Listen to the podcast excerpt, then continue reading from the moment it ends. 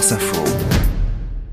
Et d'abord, le tennis avec le coup d'envoi en ce moment des internationaux d'Australie à Melbourne. Bonjour Fabrice Abgral. Bonjour. À l'affiche pour cette première journée, le Serbe Novak Djokovic, le numéro 1 mondial, étonnant du titre, mais aussi euh, côté français, 24 hommes et femmes au départ, dont 5 sont sur les cours aujourd'hui, avec déjà un coup d'arrêt pour Alizé Cornet. Oui, c'est terminé pour euh, Alizé Cornet. La niçoise a été sortie par la russe Maria euh, Timofeeva, 144e euh, mondial en, en 2-7, 6-2, 6-4. Alizé Cornet est âgée de de 33 ans. Elle est aujourd'hui 112e mondiale. Elle a été invitée par les euh, organisateurs. Elle est redescendue, c'est vrai, au classement après avoir connu plusieurs pépins physiques euh, la saison dernière. Le problème, c'est qu'il faut revenir maintenant dans le top 100 euh, mondial pour s'assurer une place dans les grands chelems. Si elle n'y parvient pas, eh bien, elle envisagera, elle envisagera, elle l'a dit, de mettre un terme à sa carrière. Elle disputait aujourd'hui son 68e grand chelem d'affilée. C'est un record. Elle n'a pas raté un tournoi du Grand Chelem, figurez-vous, depuis l'Open d'Australie 2007. Euh, Actuellement, deux Français euh, sont sur les cours. Arthur Riederknecht, le 97e mondial, opposé à Pavel Kotov, le russe 64e mondial. Et pour l'instant, 2-7 euh, à 1 en faveur de Kotov. Kotov a remporté les deux premiers sets 7-5, 6-1.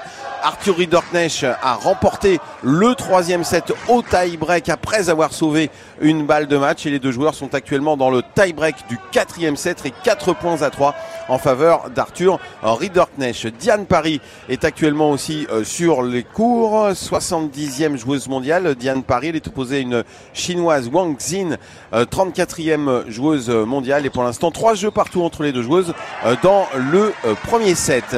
À suivre aujourd'hui aussi deux autres Français, Léolia Jean-Jean et Quentin Alice. Léolia Jean-Jean est 145e mondiale. Elle est issue euh, des qualifications. Elle sera opposée à une américaine 44e mondiale, euh, Caroline Dolehide. Et quant à Quentin Alice, lui, le 101e joueur mondial, il sera opposé au néo-zélandais 149e mondial, Lloyd Harris. Mais celui qu'on attend, évidemment, hein, Fabrice, comme d'habitude, c'est Djokovic. Et comme d'habitude, le favori, il joue tout à l'heure à 9h heure française. Ouais, à 9h heure française sur le central, c'est le numéro 1 mondial. Il vise un 25e titre du Grand Chelem, un 11e à l'Open d'Australie où il est invaincu euh, depuis 2019. Euh, Ce devrait être une simple formalité pour Novak Djokovic puisqu'il sera opposé au 178e joueur mondial, le croate euh, Dino Prismic, issu des qualifications. À suivre également du côté des têtes d'affiche, Francis Tiafo et Arina Sabalenka, la Bélarusse, la numéro 2 mondiale, les tenantes du titre opposée à l'Allemande, Ella Seidel, 172e mondiale.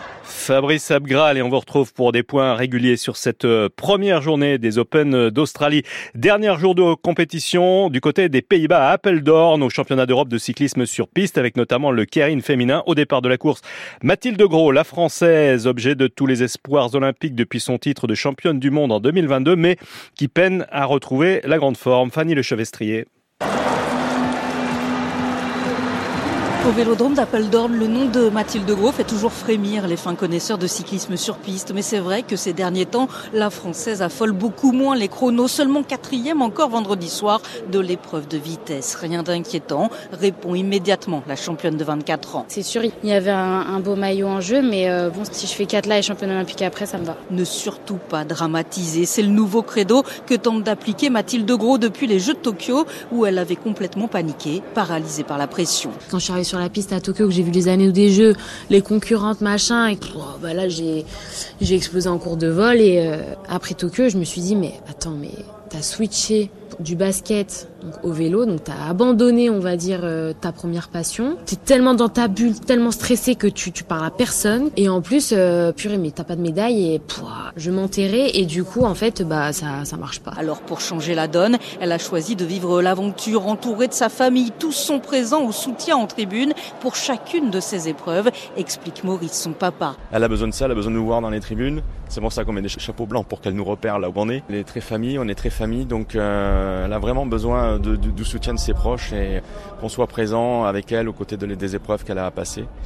Donc c'est indispensable pour elle. Et cela a fonctionné en 2022 avec le Sacre Mondial à Saint-Quentin en Yvelines. Alors pourquoi pas en 2024, à six mois du rendez-vous dont elle rêve depuis toute petite Mathilde Gros estime être toujours sur la bonne voie. En tout cas, je sais que quoi qu'il arrive à Paris, je serai au max de ce que, de ce que je peux faire. C'est un truc que je prépare déjà depuis Tokyo. Paris, j'y pense depuis la désillusion à Tokyo.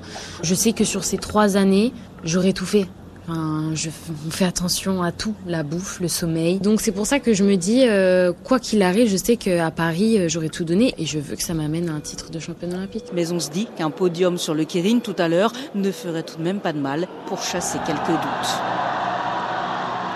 Fanny Le Chevestrier au championnat d'Europe de cyclisme sur piste aux Pays-Bas pour France Info.